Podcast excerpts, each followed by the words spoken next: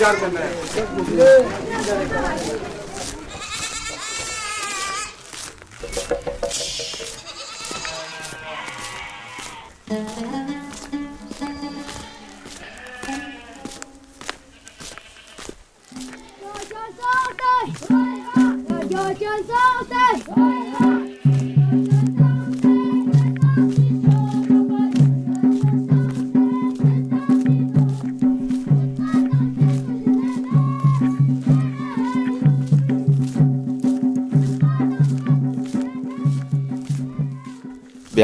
eigentlich? Also es ist so, dass weltweit äh, 90 Prozent der Hungerleidenden chronisch an Hunger leiden und nur unter Anführungszeichen 10 Prozent von akuten Krisen betroffen sind. Das wären eben Dürreperioden oder, oder äh, Kriege beispielsweise.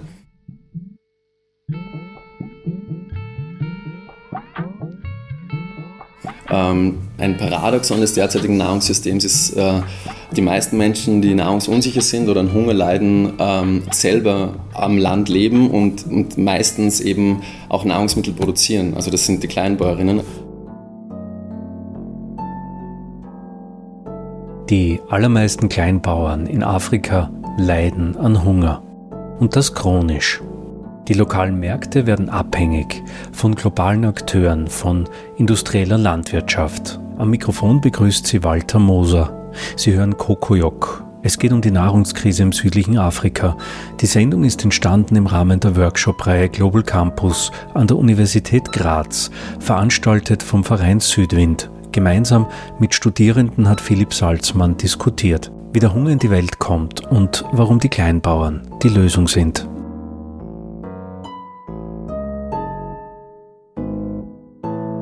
während der letzten 20 äh, bis 30 Jahren permanent, das heißt also ununterbrochen 750 bis 850 Millionen Menschen an Hunger gelitten haben.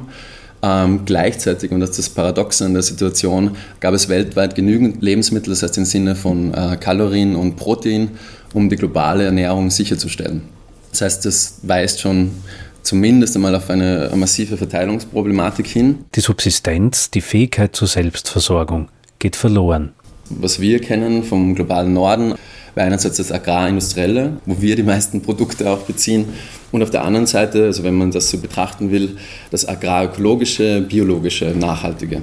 Die Landwirtschaft produziert für den Export, nicht für den Eigenbedarf, und sie produziert für die Industrie und nicht gegen den Hunger. Ulrich Brandt nennt das die imperiale Lebensweise, das heißt eben der permanente Zugriff auf Ressourcen, auf Senken, auf Arbeitskraft und daran gekoppelt sind eben spezifische Energie- bzw. Rohstoffpolitiken nicht nur von Europa, aber vorwiegend von Europa, natürlich auch USA, ähm, China, Indien, also die ganzen Länder, die eben diese Produktionsweise auch ähm, verfolgen. Die Bauern in Afrika werden zu Arbeitern und Arbeiterinnen auf Monokulturen für sogenannte Biotreibstoffe. Sie verlieren einen Wettbewerb, an dem sie nicht teilnehmen wollten, zu Bedingungen, die sie nicht bestimmen konnten. Es regt sich aber auch Widerstand der Kleinbauern. Wie das gehen kann, das erzählt der Politikwissenschaftler Philipp Salzmann. Philipp Salzmann ist Politikwissenschaftler und Vorstandsmitglied der Organisation FIAN, Food First Informations- und Aktionsnetzwerk in Wien. Jetzt Ernährungssouveränität, also ich will das nur kurz jetzt erwähnen, weil, weil ähm, mein Zugang ein, ein sehr politischer, ernährungssouveräner Zugang ist. Also das Konzept stammt von der Kleinbäuerinnenorganisation La Via Campesina und wurde 1996 zum ersten Mal sozusagen öffentlich äh, präsentiert. Und es geht ganz klar darum, also das Nahrungssystem zu demokratisieren. Es geht um die Selbstbestimmung der Menschen, die Nahrungsmittel produzieren, eben über die Produktion, Verteilung und Konsum. Menschen, die sich kritisch mit der Nahrungskrise auseinandersetzen, sprechen nicht von einer akuten Krise, das heißt die massive Steigerung von Nahrungsmittelpreisen oder Dürreperioden, aber im Prinzip geht es um eine Langzeit, äh, systemische Langzeitkrise. Und wenn man das jetzt auf Afrika projiziert, ähm, ist ungefähr ein Drittel der Bevölkerung von Afrika chronisch äh, nahrungsunsicher und vor allem im Subsahara-Afrika. Deswegen habe ich mich auch am meisten mit Subsahara-Afrika beschäftigt. Wenn man sich äh, mit der Nahrungskrise beschäftigt, kommt man eigentlich nicht darum herum, sich mit den dominierenden Organisierungsmodellen von Landwirtschaft zu beschäftigen. Was wir kennen vom globalen Norden, weil einerseits das Agrarindustrielle, wo wir die meisten Produkte auch beziehen, und auf der anderen Seite, also wenn man das so betrachten will, das agrarökologische, biologische, nachhaltige. Und Kritikerinnen, und da würde ich mich selber dazu zählen, begreifen diese Nahrungskrise als Teil von der kapitalistischen Vielfachkrise, im Prinzip geht es darum, ähm, Krisen in der Verbundenheit zu verstehen. Also einerseits Finanzkrise, äh, die Lebensmittelkrise, soziale Krise, Umweltkrise. Also es ist alles Teil eines bestimmten Systems, das auf bestimmte Produktions- und Konsumweise aufbaut, also die vor allem eben im globalen Norden anzutreffen ist, die massiv immer auf Ressourcenausbeutung aufbaut etc. Und diese, dieses kapitalistische Produktionsmodell und Konsummodell bringt sozusagen verschiedene äh, Krisen hervor. Und wir als also kritische Betrachterinnen betrachten sozusagen die, die Nahrungskrise als Teil dieses Systems.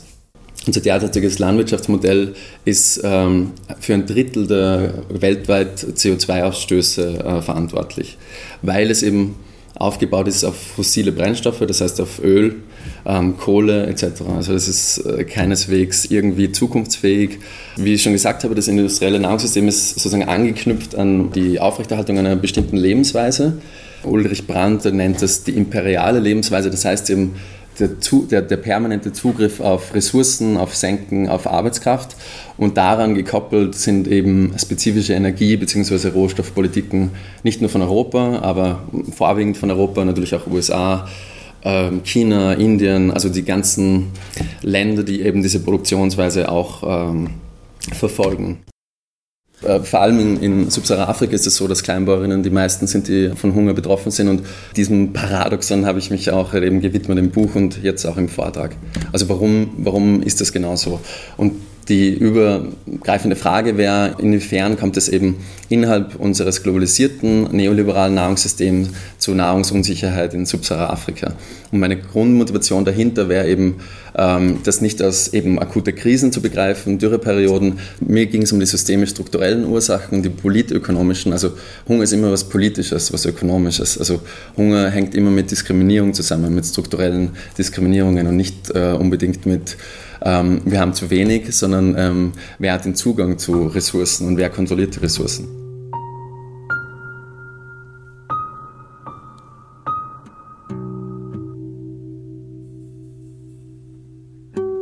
Nahrungsunsicherheit, auf Englisch Food Security oder Food Insecurity, das ist die Definition von der FAO.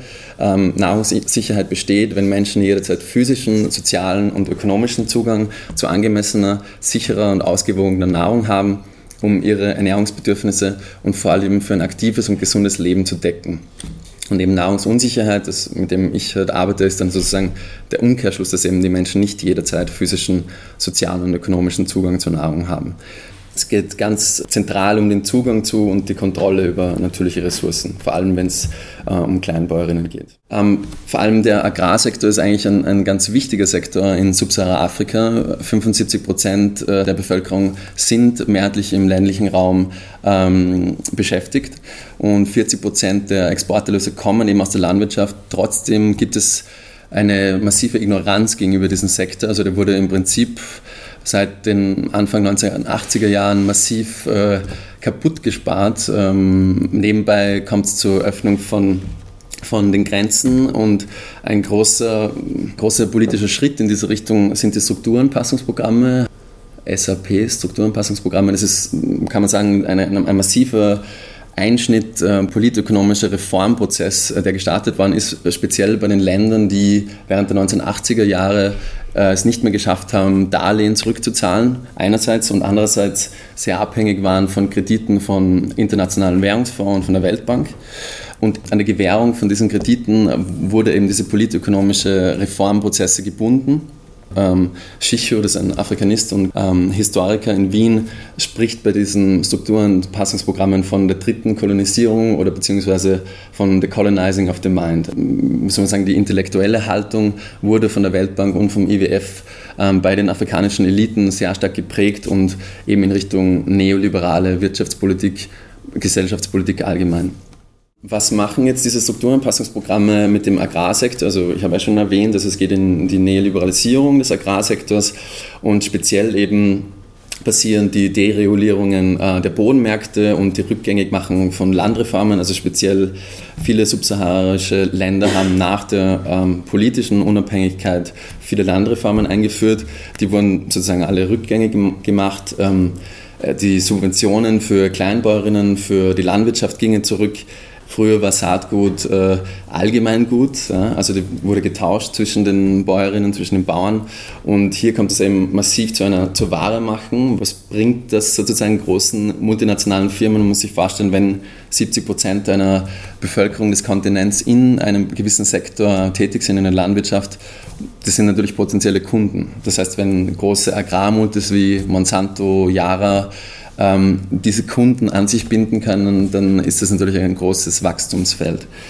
Und eine massive Öffnung der Märkte für Produkte aus dem globalen Norden und eben äh, massive Exportorientierung von äh, Landwirtschaftssektoren in Subsahara-Afrika. Das heißt, kann man festhalten, dass die Strukturanpassungsprogramme ganz wesentlich waren bei der Herausbildung von diesem globalisierten neoliberalen Nahrungssystem, das wir alle leben. Also das muss uns immer bewusst sein. Also das klingt vielleicht ein bisschen abstrakt, globalisiert, neoliberales Nahrungssystem, aber im Prinzip ist unser Leben, unsere Konsum- und Produktionsweise ganz stark natürlich von, von genau diesem System abhängig.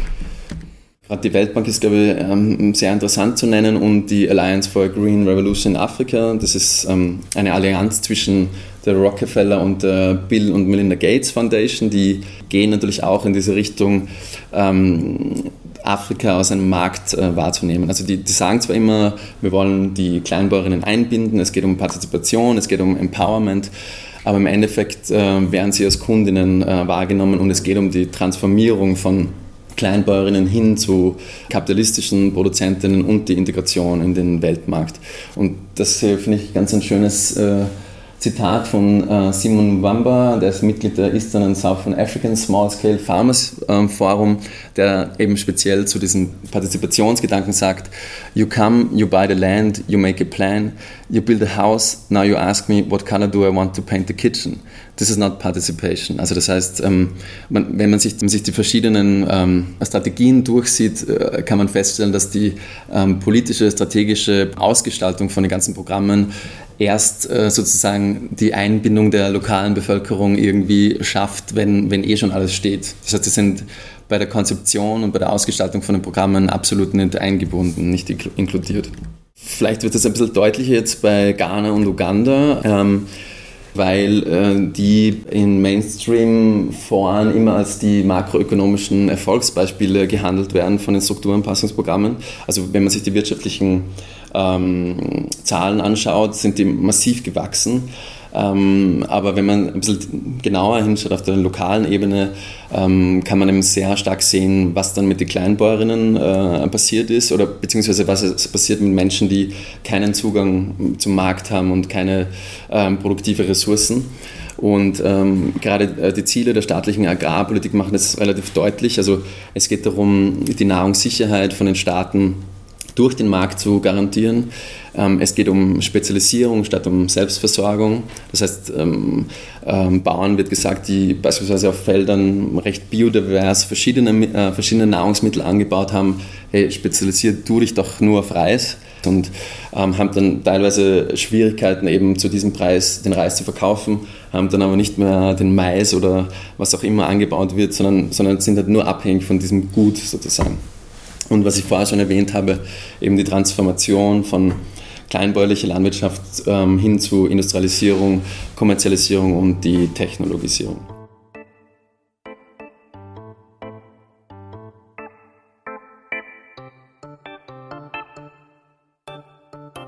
Ich werde jetzt nur Ghana kurz behandeln und vor allem Reis und Geflügel.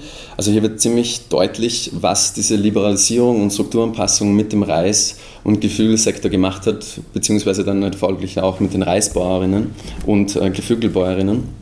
Also generell ist es so, dass 800.000 kleinbäuerliche Haushalte, das heißt nicht nur, die, nicht nur einzelne Bauern, sondern eben die Haushalte von der Reisproduktion abhängig sind.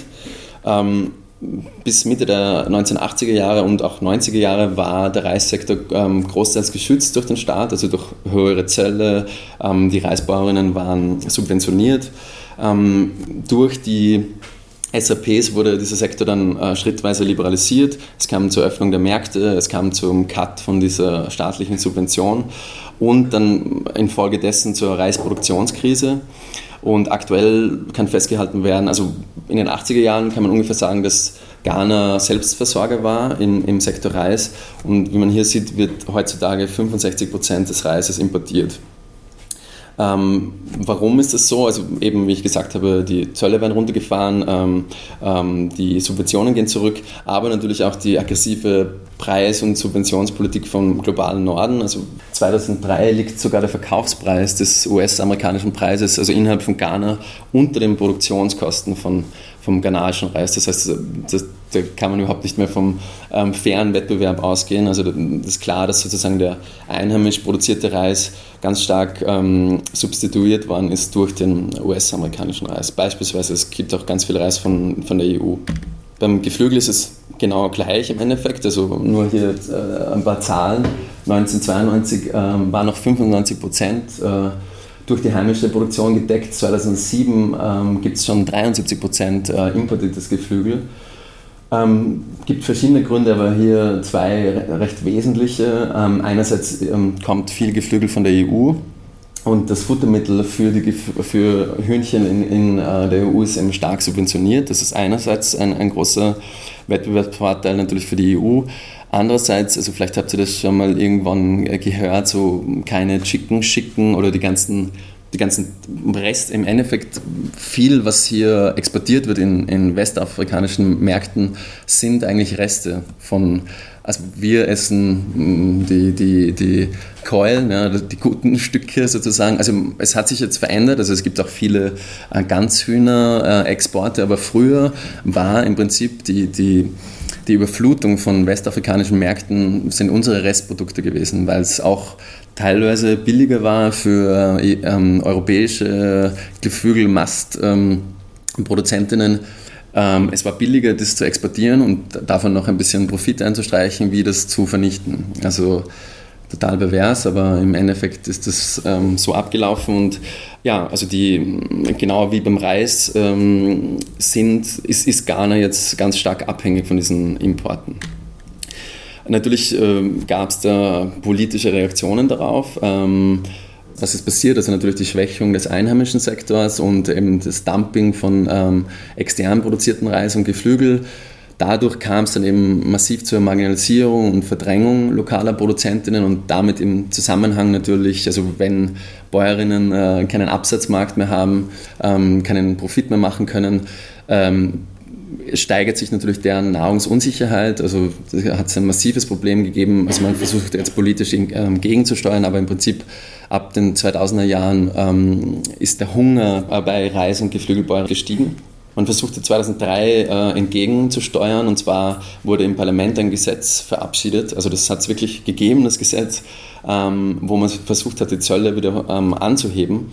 Ähm, das Gesetz ist in Kraft getreten, allerdings parallel dazu hat die äh, ghanaische Regierung mit dem IWF äh, einen neuen Kredit verhandelt und auf Druck und Interven Intervention des IWFs wurde das Gesetz nach vier Tagen eben ausgehebelt. Also hier kann man auch sehen, wie inwiefern die politische Strategien für den ländlichen Raum sind massiv von Weltbank und IWF äh, beeinträchtigt in, in Subsahara-Afrika.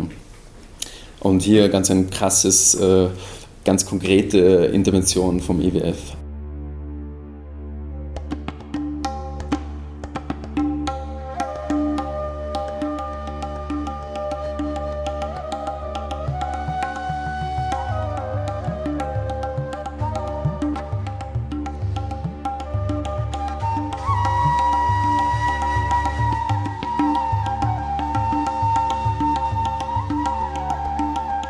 Landnamen ist eben Ausdruck von, von Macht, von Herrschafts- und Ausbeutungsverhältnissen und genau, genau diese Verhältnisse, die teilweise natürlich ganz klar an koloniale Verhältnisse anknüpfen, ähm, immer bestimmen, also ganz stark determinieren, wer den Zugang zu ähm, Ressourcen hat und die Kontrolle ausübt. Also das ist ganz wichtig eben für für die Nahrungssicherheit wäre eben genau dieser Zugang von Kleinbäuerinnen zu Land, zu Wasser, weil das Problem bei Landgrabbing ist ja nicht nur, also das ist ja, also jetzt spricht man auch von Resource Grabs, weil im Endeffekt geht es ja nicht nur um Land, also, also keiner stellt eine Plantage wo auf, wo es keinen Zugang zum Wasser gibt.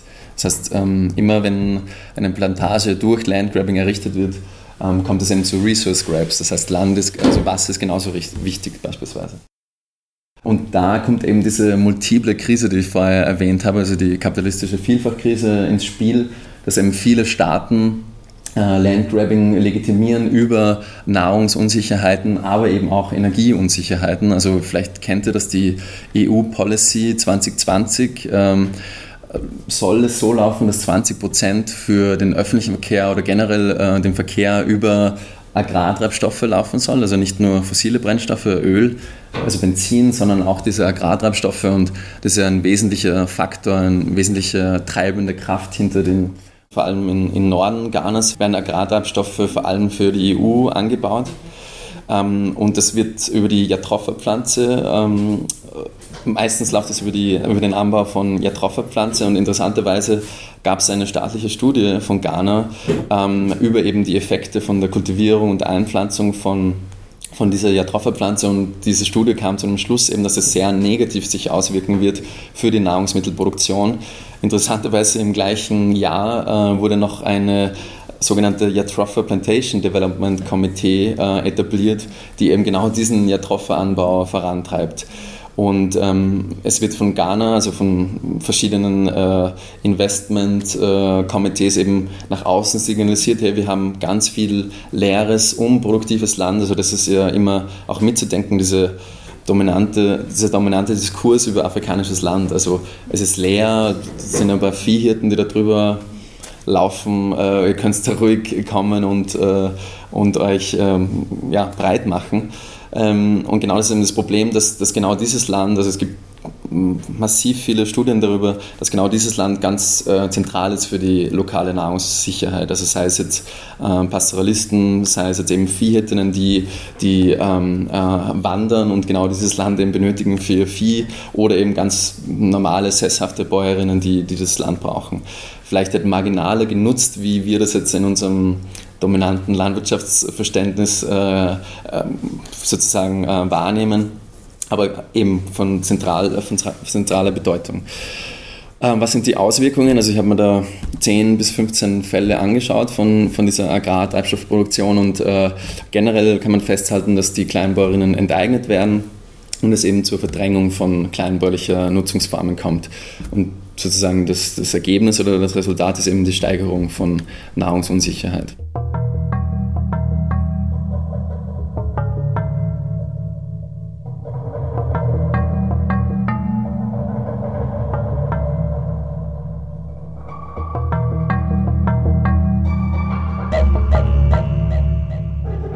Also ich hoffe, es ist irgendwie ein bisschen klar geworden, wie es zu, diesem, zu dieser Herausbildung von dem neoliberalen Nahrungssystem äh, gekommen ist. Gekoppelt an dieses neoliberale Nahrungssystem ist eben die systemische Marginalisierung und Entmächtigung von Kleinbäuerinnen, ähm, wie man, also wie ich kurz angedeutet habe, bei diesen dominanten ähm, Akteuren ist, werden kleinbäuerliche Positionen und Interessen komplett ignoriert und ausgeblendet und eben wie sehr deutlich wird bei äh, Landgrabbing-Fällen, äh, werden Kleinbäuerinnen verdrängt und enteignet. Ähm, das heißt, generell äh, lässt sich leider festhalten, wenn man sich die vorherrschenden Modelle anschaut, kommt es viel mehr zur Stabilisierung von, von unserem Status quo. Das heißt eben, das kapitalistische, äh, globalisierte Nahrungsmittelsystem wird stabilisiert durch diese ähm, verschiedenen politischen Strategien, aber es gibt Widerstand. Aktuell wird äh, im, im, wahrsten Sinne des Wortes Boden zurückgekämpft. Also vor allem im globalen Süden, Afrika, Asien, vor allem auch Südamerika ganz viel, äh, gibt es eben diesen konkreten Widerstand, vor allem gegen Landgrabbing-Fälle. Das Recht auf Selbstbestimmung, das Recht auf Nahrung und eben ähm, der Versuch, ein alternatives, auf Solidarität aufbauendes Nahrungssystem zu etablieren. Und wahrscheinlich zwei ähm, hier zu nennende Akteure, die hier wesentlich sind, ist eben Fian und La Via Campesina. Genau, und damit würde ich jetzt mal den ersten Vortrag schließen. Ich, wenn ihr jetzt, sollen wir jetzt fragen? Ähm, du hast in deinem Buch ähm, vor allem, bist vor allem auf Ghana und Uganda eingegangen, oder? Ähm, Gibt es da irgendwie Unterschiede in der ähm, traditionellen ähm, Verbriefung von Land? Das heißt, gibt es irgendwie so ein System, das mehr ausgeprägt ähm, war vor diesen ganzen Entwicklungen mit Nahrungsmittelexporten und so weiter? Das Problem ist, dass in beiden Ländern Landbesitz eigentlich verstaatlicht ist und wenn dann eben kommunal verwaltet sehr viele Landverträge, wo diese Chiefs, die das Land verwalten, teilweise mit, mit Fingerabdruck den, den Vertrag sozusagen unterzeichnet haben. Dann kriegen halt vielleicht äh, einen Brunnen hingestellt ja, vom, von der CSR-Abteilung von, von diesem Unternehmen und werden dann halt 100 Jahre äh, haben keinen Zugang mehr zu dem Land. Und äh, in Uganda, also das Beispiel werde ich später noch bringen, ähm, da hat es zwar so also sie haben kein Eigentumsrecht auf das Land, aber, aber ein Nutzungsrecht. Und ähm, das ist verbrieft, aber ähm, scheinbar völlig egal. Also, also das Beispiel, was sie dann später bringen, also da wurde halt echt von der ugandischen Armee ähm, das Land äh, gesäubert, obwohl die verbrieftes Nutzungsrecht gehabt haben. Also das ist ganz klar ähm, Rechtsbruch, aber... Warst du selber schon vor Ort? In Ghana und Uganda nicht, muss ich zugeben, aber ich war in Nigeria, in Senegal und Marokko. Und ähm, ich wollte einfach dieses globale System beschreiben und von dem ausgehend dann immer runterbrechen. Wenn ich sozusagen auf Feldforschung gemacht hätte, dann, dann wäre das halt vom, sozusagen vom, vom konkreten, lokalen aufwärts gegangen. Und ich glaube, da hätte ich dann eine ganz andere Forschungsfrage gebraucht. Und ich habe da echt so dann schon ein Jahr lang ähm, recherchiert und untersucht. Und die ganzen, also ich beschreibe recht viel äh, auch lokale Gegebenheiten und da beziehe ich mich halt sehr stark auf Studien von Vieren, die, die alle, also Fact-Finding-Missions waren oder andere NGOs, die ähm, on-site oder auch afrikanische NGOs, die sozusagen die, ähm, die Fakten gesammelt haben, genau. Aber ich habe nicht selber Feldforschung gemacht. Aber dadurch, dass ich eben lange, also ich bin seit fünf Jahren bei Vieren und, und ähm, eben in der Ernährungsorientierungsbewegung aktiv, da kann man jetzt dann so, so ein bisschen einschätzen, welchen Quellen man vertrauen kann. Und, ja. Um, ähm, ich würde fragen, wie du dann eigentlich zu dem Thema gekommen bist. Also ich habe mich eigentlich das ganze Studium mit Afrika beschäftigt und relativ viel, aber mit äh, also Demokratisierungsbewegungen und, und eher Konflikten, also Ruanda, Darfur und so. Und bin dann irgendwann zu der Ansicht gekommen, also wenn man sich dann genauer mit diesen Bewegungen, die sich mit äh, Ernährungssouveränität zum Beispiel auseinandersetzen, dann, dann, sieht man, inwiefern die einen ganz radikalen Demokratisierungsanspruch haben und einen ganz radikalen antikapitalistischen. Und das war für mich ähm, voll reizvoll und, und irgendwie bin ich dabei geblieben, weil ich glaube, über Nahrung äh, das ist irgendwie ein spannendes Thema und du kannst eben so viel konkret machen. Also engagierst dich in einer Food Corp beispielsweise oder, oder arbeitest auf diplomatischer Ebene, also du hast irgendwie so viele Zugangspunkte irgendwie zu dem Thema.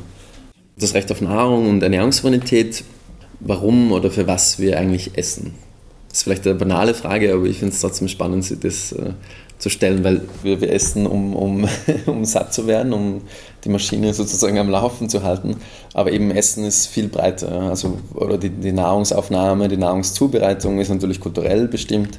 Und ähm, das, was ich da aufgelistet habe, ist ja immer in Verbindung zu sehen mit Menschenrechten und mit Recht auf Nahrung, weil ihr, kennt es vielleicht, also die, die Untrennbarkeit von Menschenrechten, weil im Endeffekt hast du kein Dach über dem Kopf, also das Recht auf Wohnen, äh, ist das beeinträchtigt, beeinträchtigt ist natürlich auch das Recht auf Nahrung und umgekehrt. Man sieht hier, um, um geboren zu werden, äh, um zu gebären, um zu wachsen, um sich zu entwickeln, essen wir um eben die Gesundheit zu fördern oder eben Krankheiten äh, zu begegnen und abzuwenden und eben schlichtweg um ein gutes Leben zu führen, wie ja das immer dann definiert ist für den jeden Einzelnen. Aber prinzipiell geht es eben darum, um Freude, um Genuss, um, um eben soziale Bindungen aufzubauen, um ähm, Essen basiert in der Familie, in der Gemeinschaft, in der Gesellschaft und ist natürlich sehr ähm, äh, kulturstiftend. Ja.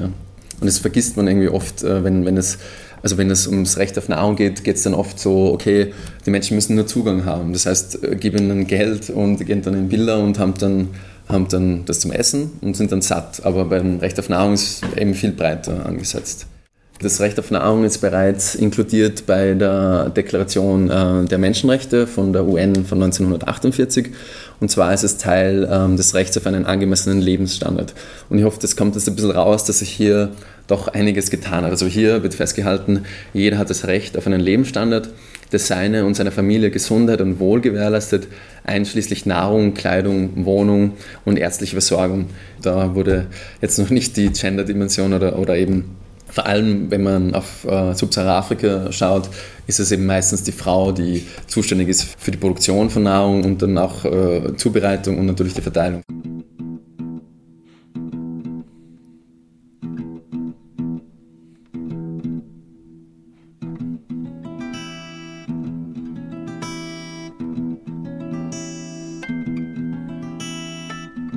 Die Weiterentwicklung von, von Recht auf Nahrung ist eben der Pakt über wirtschaftliche, soziale und kulturelle Rechte äh, von 1966. Ähm, diesem Pakt sind jetzt mittlerweile schon 160 Staaten beigetreten. Das ist für unsere Arbeit sehr wichtig, ähm, weil im Endeffekt, wenn es um die Verletzung vom Recht auf Nahrung geht, gibt es immer einen Hauptverantwortlichen und das ist im Endeffekt der Staat. Ähm, das heißt, jeder Paktstaat von den 160, der diesem Pakt beigetreten ist, ist eigentlich verantwortlich, äh, die Menschenrechte generell zu schützen, zu gewährleisten und zu respektieren. Das heißt, wenn es jetzt zu massiven Menschenrechtsverletzungen kommt, äh, speziell vom Recht auf Nahrung, ähm, dann haben die Menschen, ähm, kann man sagen, eigentlich die Pflicht, also einerseits generell ähm, bei der ersten Stufe den Staat anzusprechen und sagen, ja, ihr seid eigentlich verantwortlich, um genau diese Rechte ähm, zu schützen. Genau, und hier äh, wird eben festgehalten, in Anerkennung des grundlegenden Rechts eines jeden vor Hunger geschützt zu sein, während die Vertragsstaaten einzeln und im Wege internationaler Zusammenarbeit die erforderlichen Maßnahmen einschließlich besonderer Programme durchführen. Dieser 1966 ähm, abgeschlossene Pakt nimmt den Staat in die Verantwortung.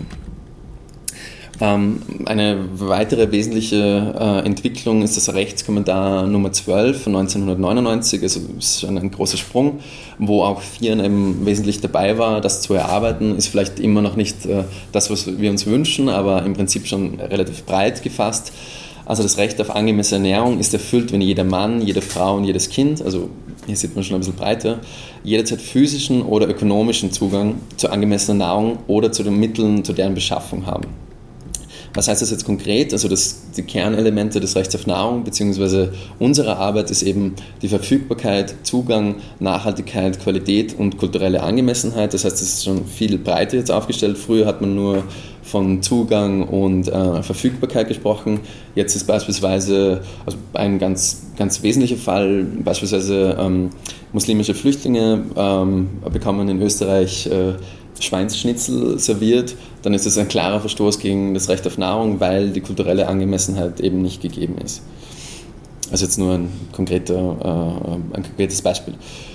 In unserer Arbeit ganz wichtig ist eben die Verfügbarkeit. Ähm, das ist eben über die direkte Verfügbarkeit, was ich jetzt schon ein paar Mal erwähnt habe, eben über natürliche Ressourcen oder eben diese indirekte Verfügbarkeit, wo man hoffentlich gesehen hat in Ghana, dass das eben leider nicht gegeben ist, ja, weil, weil man braucht natürlich über diese indirekte Verfügbarkeit gut funktionierende Verteilungs- und Verarbeitungs- und Marktsysteme. Und die ähm, habe ich ja versucht ähm, sehr stark zu kritisieren. Also diesen globalisierten, neoliberalen äh, Nahrungssystem. Also man muss sich nur die Frage stellen, wenn es genügend Nahrungsmittel gibt, warum gibt es dann äh, zu Best, also Bestzeiten äh, unter Anführungsstrichen eine Milliarde hungernde Menschen? Ja? Also das heißt, diese indirekte Verfügbarkeit global gesehen funktioniert scheinbar nicht sehr gut. Und zentral eben für die marginalisierten ländlichen Gruppen ist eben dieser direkte Zugang und Verfügbarkeit von Nahrung über den Zugang und die Kontrolle äh, von natürlichen Ressourcen. Genau, wie ist es um das Recht auf Nahrung in Subsahara-Afrika bestellt? Ähm, es, hoffentlich ist es rausgekommen, dass weder physisch noch äh, wirtschaftlich jederzeit Zugang äh, zu Nahrung herrscht in Subsahara-Afrika. Und ähm, diese Staatenpflichten, die ich vorher erwähnt habe, eben respektieren, schützen und Gewährleistung von Recht auf Nahrung sind nicht wahrgenommen. Vielleicht auch noch interessant zu erwähnen, die menschenrechtliche Verantwortlichkeit ähm, wird nicht wirklich zugeteilt, nicht klar zugeteilt.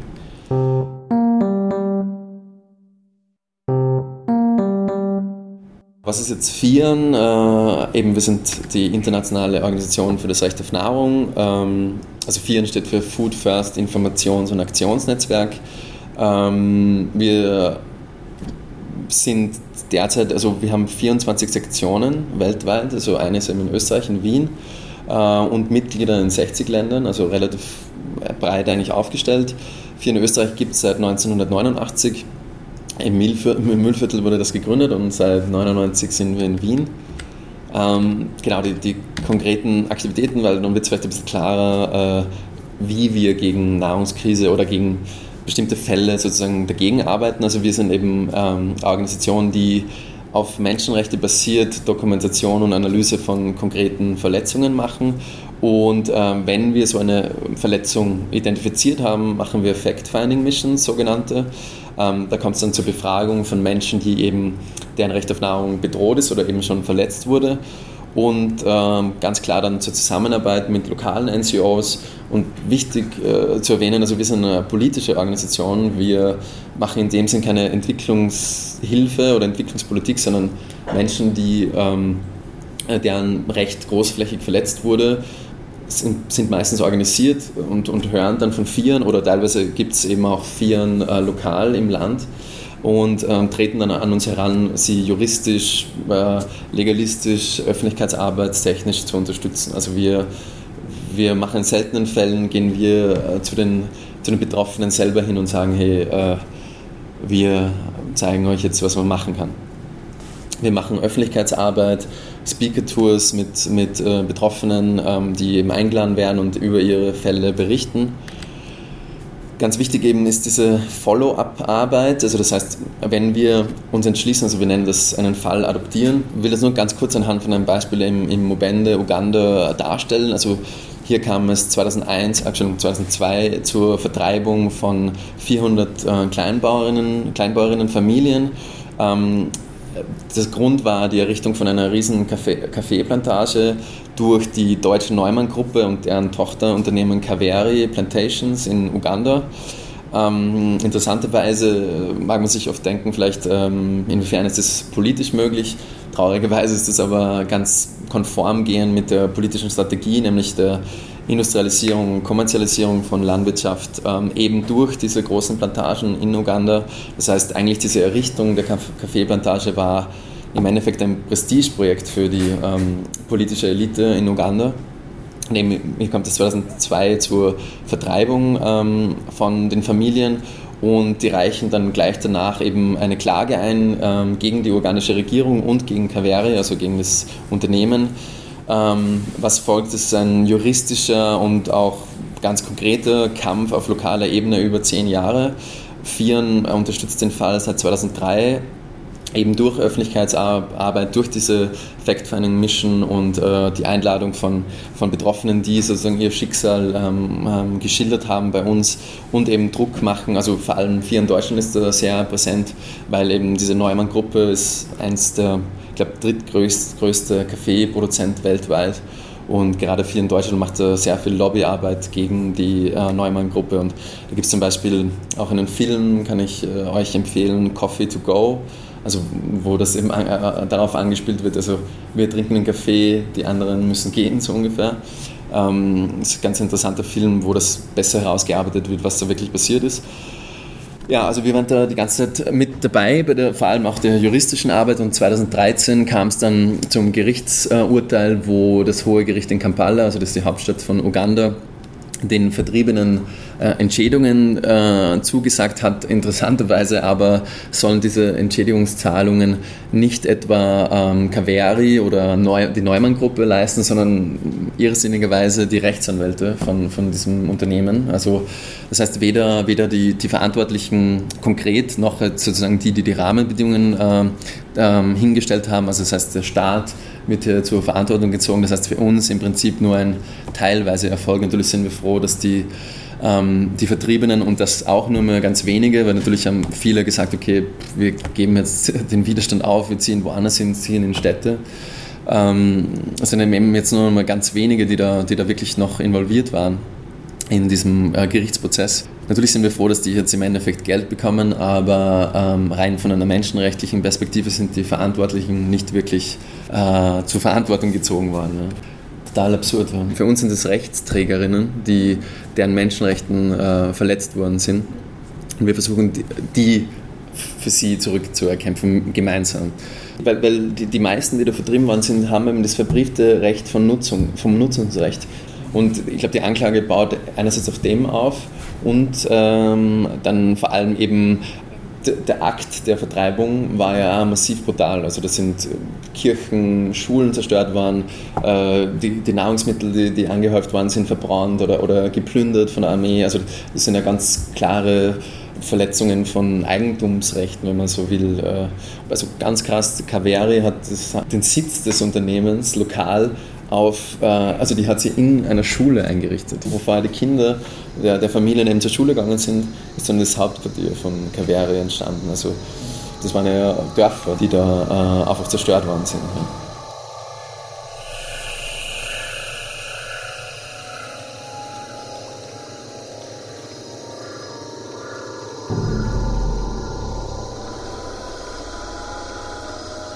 Wir sprechen von Landgrabbing, andere sprechen von Entwicklung, Arbeitsplatzbeschaffung, äh, Ausbau von ländlicher Entwicklung. Also das, das darf man nie vergessen, dass der Legitimationsdiskurs, der natürlich gefahren wird mit Arbeitsplatzbeschaffung, Bildung äh, etc., die Entwicklung von, von der Landwirtschaft. Weil die, die afrikanische Landwirtschaft wird ja generell als sehr rückständig, äh, wenig effektiv, wenig äh, produktiv gerahmt. Ja. Und gibt es halt auch Millionen Studien, die das Gegenteil beweisen. Also dass biodiverse, kleinbäuerliche Landwirtschaft viel effektiver und produktiver ist wie jetzt monokulturelle Plantagen. Nur ganz kurz noch, um bei dem Diskurs zu bleiben. Man darf auch nicht vergessen, die ganzen Kosten, die bei der industriellen Landwirtschaft nach außen gelagert werden, wie Umweltverschmutzung, äh, Einsatz von Chemikalien. Du bist so dann abhängig von großen multinationalen Firmen, dass du wieder das Saatgut kaufst von Monsanto etc. Sonst kannst du da eigentlich gar keine Landwirtschaft mehr betreiben. Ja, Vieren kämpft sozusagen ein äh, bisschen lokale, konkreten Ebene, aber auch international, diplomatischer Ebene. Wir haben seit 1989 den Beraterstatus bei den Vereinten Nationen und wir haben aktive Präsenz, das heißt, bei uns sitzen verschiedene Vertreterinnen in den Institutionen der Vereinten Nationen in Rom und in Genf, also in Rom vor allem die FAO, Food and Agriculture Organization äh, von der UN. Und hier ganz interessant, so der Civil Society Mechanism innerhalb vom Committee on World Food Security. Muss man sich vorstellen, sind Staatenvertreterinnen, die im Prinzip über die Politik und Strategien gegenüber Nahrungssicherheit beraten und auch Entscheidungen treffen. Und der Civil Society Mechanism ist eigentlich einzigartig auf dieser Ebene, weil es sonst kein einziges Komitee gibt, wo die ganzen Staatenvertreterinnen und natürlich auch teilweise Unternehmensvertreterinnen sitzen, wo ähm, die Zivilgesellschaft, NGOs, soziale Bewegungen so ein Forum haben. Also das kann natürlich weiter ausgebaut werden. Ähm, schafft Platz für Vieren, Via Campesina und andere NGOs, die in diesem äh, Tätigkeitsfeld irgendwie äh, aktiv sind, um die Anliegen von eben äh, Kleinbäuerinnen einzubringen beispielsweise. Das ist eigentlich ein, einzigartiges, ein einzigartiger Mechanismus auf, auf dieser Ebene, auf dieser UN-Ebene. Also der Versuch der Etablierung von Kleinbäuerinnenrechte im Menschenrechtsrat und FIAN arbeitet eben, wie ich schon öfters erwähnt habe, jetzt mit sozialen Bewegungen und NGOs zusammen eben auf dieser internationalen Ebene, eben über diesen ähm, Civil Society Mechanism. Genau, wir, wir äh, ähm, führen die globale Kampagne für die Ratifizierung des Zusatzprotokolles. Das muss man sich so vorstellen. Also ähm, auf UN-Ebene dieses Zusatzprotokoll würde bedeuten, dass beispielsweise Individuen, die von Menschenrechtsverletzungen getroffen sind, zur UN gehen können und sagen, hey, äh, unser Menschenrecht ist da massiv eingeschränkt. Jetzt können das nur Staaten und sollte dieses Zusatzprotokoll dann weiter ratifiziert werden, wäre das sozusagen auch für Individuen und für Gruppen möglich, direkt an den UN-Menschenrechtsrat zu treten und sagen, hey, ihr müsst ja was machen, ja? sonst geht das eben nur über den Staat.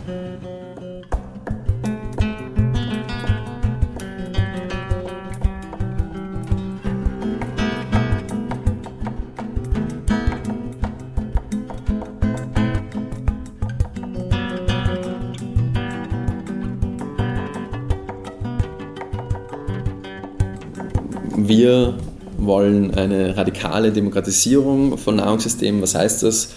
Das glaube ich, von der Nielene-Deklaration. Ähm, also Ernährungssouveränität ist das Recht der Völker auf gesunde und kulturell angepasste Nahrung, nachhaltig unter Achtung der Umwelt hergestellt.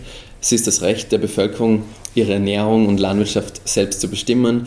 Ernährungsorientiert stellt die Menschen, die Lebensmittel erzeugen, verteilen und konsumieren, ins Zentrum der Nahrungsmittelsysteme, nicht die Interessen der Märkte und der transnationalen Konzerne.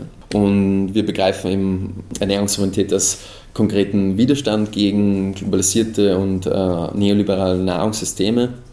Und Nierlene, habt ihr das schon mal gehört? Ähm, eben der Nieleni-Prozess äh, wurde 2007 in Mali gestartet, in Silingwe. Das war das erste globale Forum für Ernährungssouveränität. Und eben dieses Forum in Mali ähm, inspirierte dann und mobilisierte dann vor allem äh, ganz viele andere ähm, Bewegungen äh, global gesehen. Und die Rechte und Ansprüche von Kleinbäuerinnen oder halt Menschen, die ähm, am Land arbeiten, eben wirklich versuchen zu verrechtlichen, also ins Menschenrechtssystem auf internationaler Ebene einzubringen, um diese Rechte besser zu schützen. Weil so, so gut die Menschenrechte sind, basieren sie doch sehr oft auf individueller Ebene.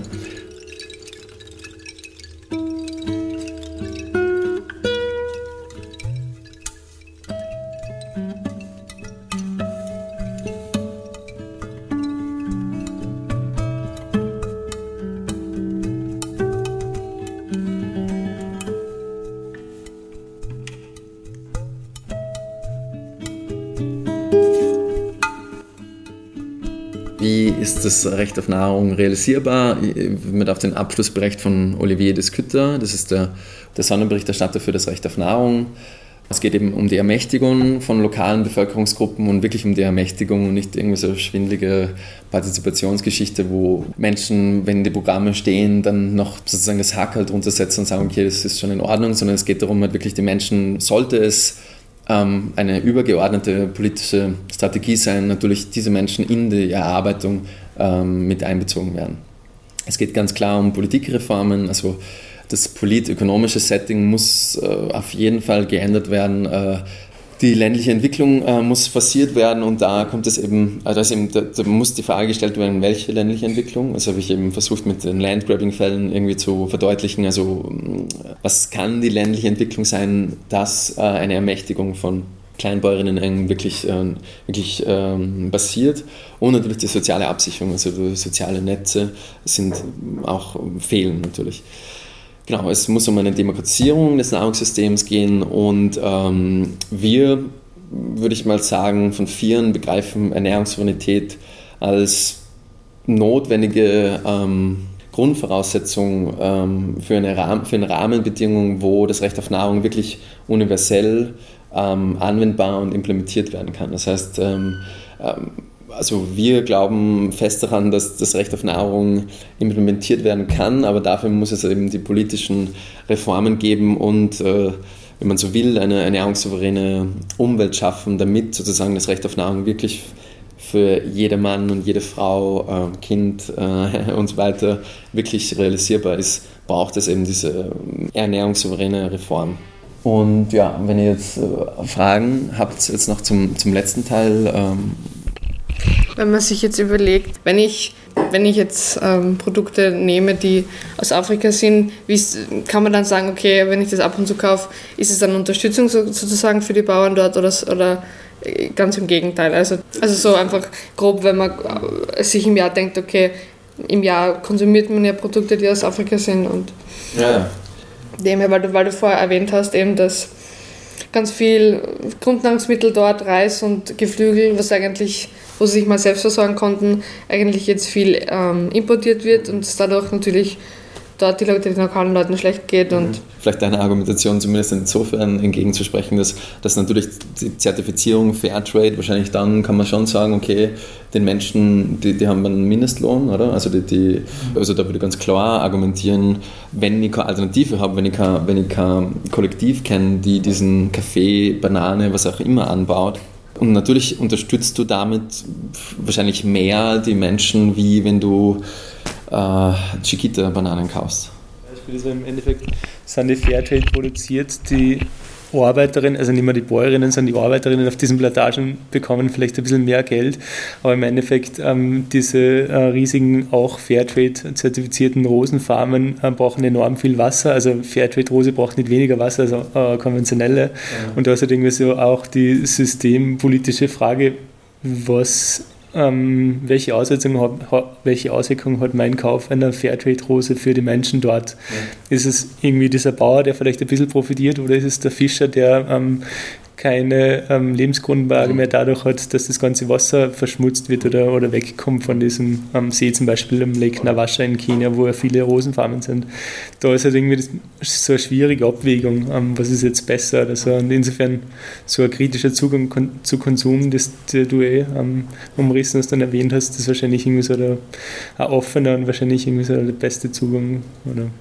Genau, und man, eben, so wie du sagst, man darf nicht vergessen, dass, dass die Produktionsweise von den meisten Pferdeprodukten natürlich auch großflächig monokulturell passiert.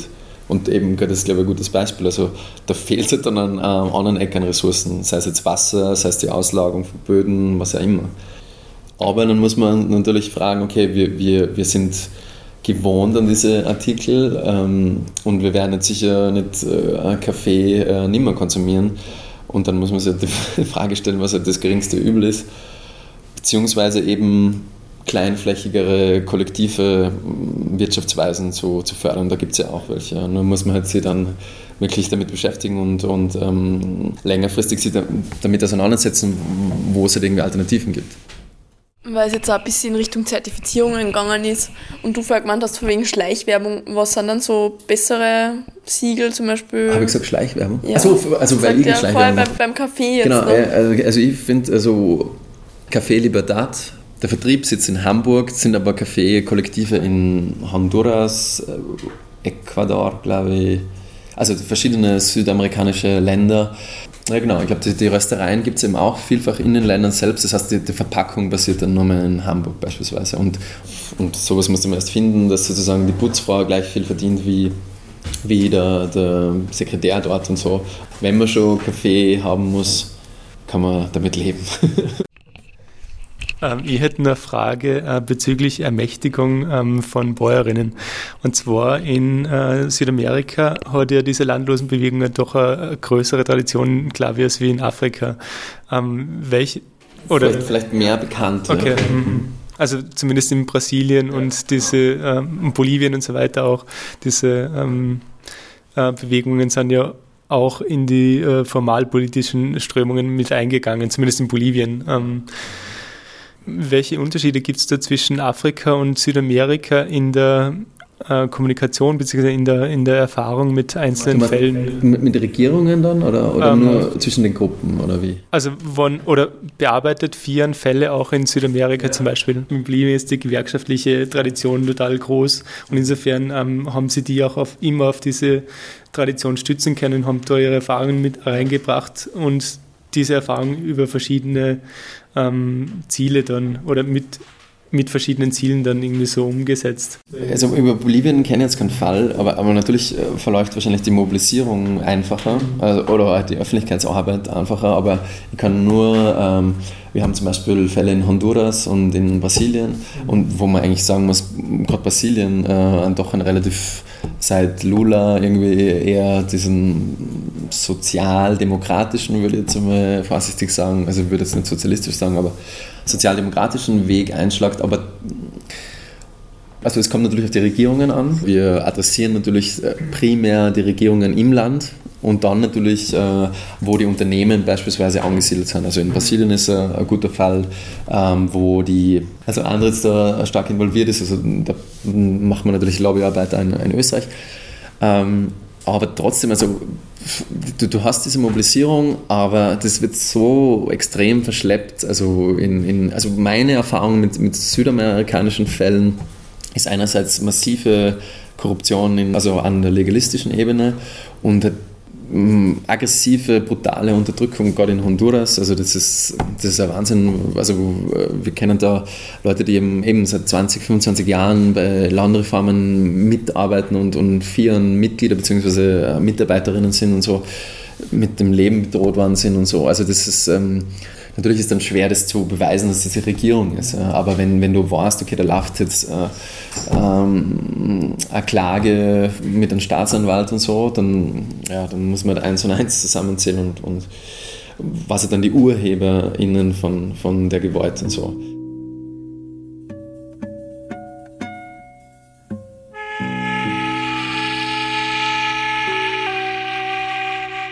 Gemeinsam mit Studierenden hat Philipp Salzmann diskutiert, wie der Hunger in die Welt kommt und warum die Kleinbauern die Lösung sind. Philipp Salzmann ist Politikwissenschaftler und Vorstandsmitglied der Organisation FIAN, Food First Informations- und Aktionsnetzwerk in Wien. Die Sendung ist entstanden im Rahmen der Global Campus Workshop-Reihe, veranstaltet von Südwind Steiermark in Kooperation mit der Universität Graz und audiophil begleitet von Radio Helsinki. Global Campus ist ein internationales Bildungsprogramm, das gemeinsam mit Organisationen der Zivilgesellschaft und Universitäten Fragen globaler Gerechtigkeit diskutiert in Malta, Irland, Österreich und Zypern. Wenn Sie die Sendung verpasst haben oder nachhören möchten, Sie finden den Podcast auf dem Audioarchiv der Freien Radios cba.fro.at. Die Sendereihe heißt Kokoyok, Magazin für eine solidarische Entwicklung.